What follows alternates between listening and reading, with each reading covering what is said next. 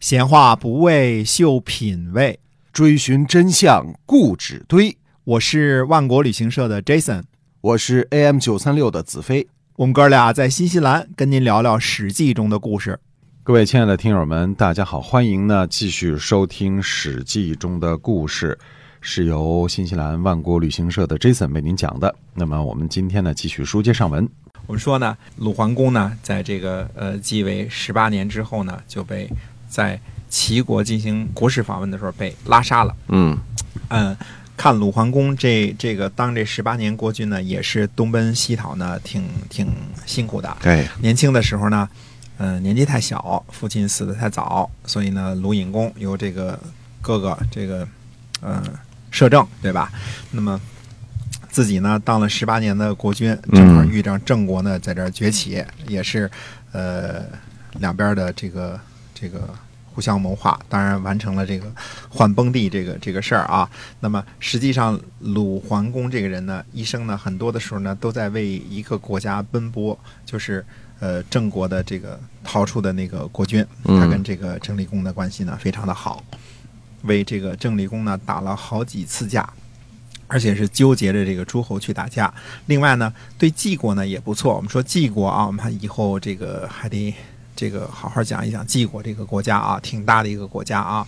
那么最后呢，可怜呢，在齐国做国事访问的时候，呃，老婆呢不伦，自己呢被干掉了，嗯，挺挺悲惨的。这个这个鲁鲁鲁鲁桓公啊，嗯，但是我们说，呃，鲁桓公，呃，还算是后继有人。我们说后来呢，所谓的历史上这个，嗯。鲁国的政权把持在三桓手里，所谓的三桓都是这个呃鲁桓公的后代，就是季氏、叔氏和孟氏，或者叫呃季孙氏、叔孙氏、孟孙氏。哎，这这三个呢都是这个谁？都是桓族嘛，就是鲁桓公这一族的啊，他们的后代。哎，他们的后代。所以说呢，这个呃，我们 当然这段故事呢还得看这个。继位的这个鲁庄公啊，之后还有很长一段时间才能讲到这个，呃，三桓是怎么出现的。我们现在说的是什么呢？说齐襄公和文姜这点事儿啊，呃，看来在齐国和鲁国呢，根本就不是什么秘密，呃，这个不是一个，嗯，不是一个隐藏非常深的一个奸情啊。对。那么，呃，后来呢，鲁桓公死了之后呢？呃，文姜和这个齐襄公呢，还曾经多次的幽会，这些呢都被正式记载在春秋之上了。所以我们说呢，根据春秋的记载啊，鲁庄公二年，这个呃文姜在涿这个地方，现在在山东的长清这个地方会见齐襄公。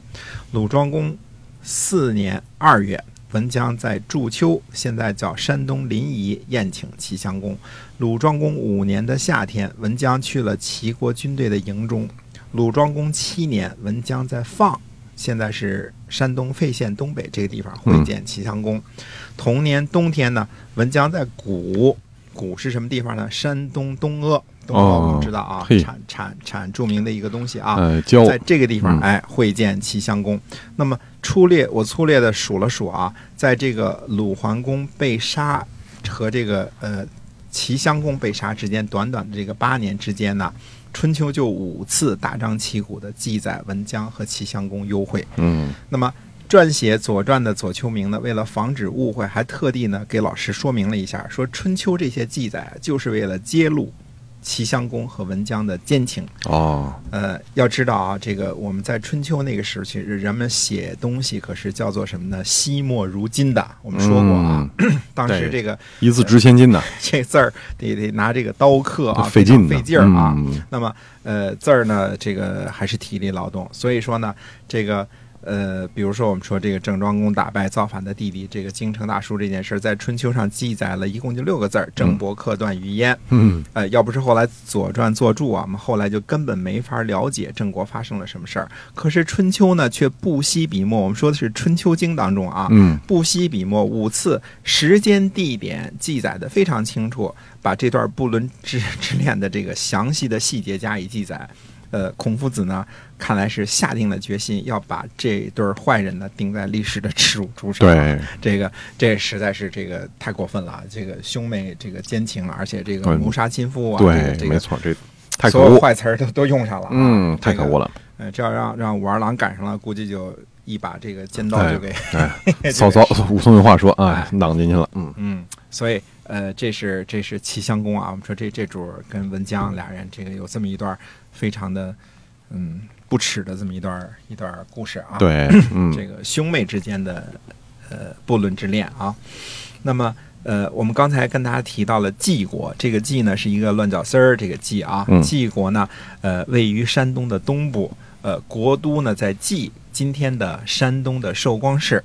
近期呢，我们现在呢出土了很多的文物，在这些出土的文物当中，有些陶器和这个青铜器上面显示呢，晋国实际占有的国土面积呢，应该是包括今天的莱州、烟台、寿光一带，国土面积可是非常非常的大，它基本上就是等于说山山东半岛那个岛的那个尖儿的上半部分啊，都是东边都是。嗯。它的，哎。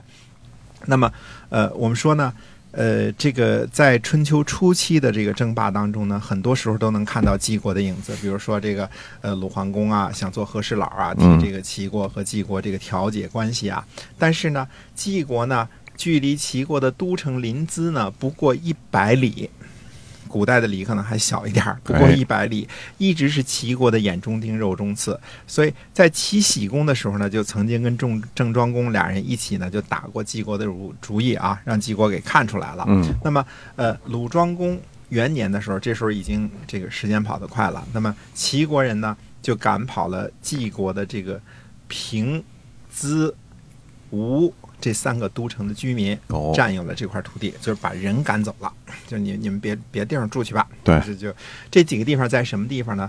呃，这个我们说的这个平呢，是一个并且的并加一个耳刀啊。嗯这个平呢，在山东的这个安丘西，这个资呢是一个晋国的晋加个耳刀啊。今天呢，在山东的这个昌邑西北，吴呢是一个呃五五，就说话我的这个意思，这个武啊武加一个耳刀啊。嗯，在山东的安丘的西南，这三个城邑的这个居民呢被赶跑了，而且强占了这儿的土地。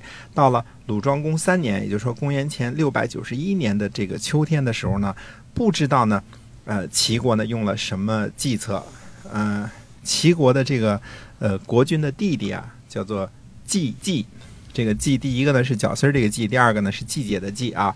这个呃季国国君的季弟弟呢给策反了，那么他呢带着西这个地方呢投奔了齐国，呃，这样呢季国呢开始就一分为二了，大片的国土被齐国呢占领了。嗯，到了鲁庄公四年的时候，公元前六百九十年的时候呢，季侯晋国的正牌的国君啊，哎，叫做大去齐国，什么意思呢？嗯。大去齐国的意思就是永久的离开了齐国的大去。国度，叫大去。嗯，一般的去，这个看来还不是大去，啊，大去就是永久离开了就是。特别大就去跑了，嗯，跑大去齐国，呃，齐国啊。那么，呃，季侯呢不能抵御齐国的侵犯，又不甘于呢在齐国下边做一个附庸国，哎，于是就把政权呢让给了季季，让给他这个弟弟了。对，那么彻底放弃了季国。此后呢，历史书上呢再也没出现这个季侯这个这个名字了。到了春秋初期的时候呢，我们再往前说一下啊，这个呃 西北部的这个呃齐国，东部的晋国和南部的鲁国呢，这个几乎是成一个倒的品字形的这个形状啊，这个。想象一下啊，嗯这个左边是齐国，右边是晋国，下边是鲁国，这么一个形状。呃，三国的面积呢，可能也差不多大，说不定晋国的面积呢还要大一些。